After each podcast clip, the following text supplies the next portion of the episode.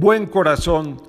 De repente vamos caminando y pensando si vale la pena tener un buen corazón, si la vida lo tomará en cuenta, los amigos, el entorno, pero ¿qué crees?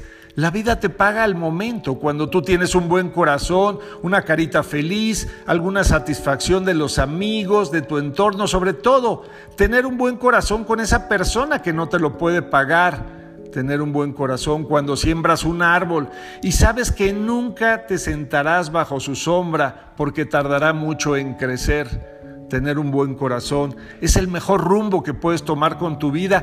Recuerda, tu mejor versión de ti mismo es cuando has dado un amor incondicional. Esa es como la excelencia del buen corazón con tus hijos, con tus padres, con tus amigos.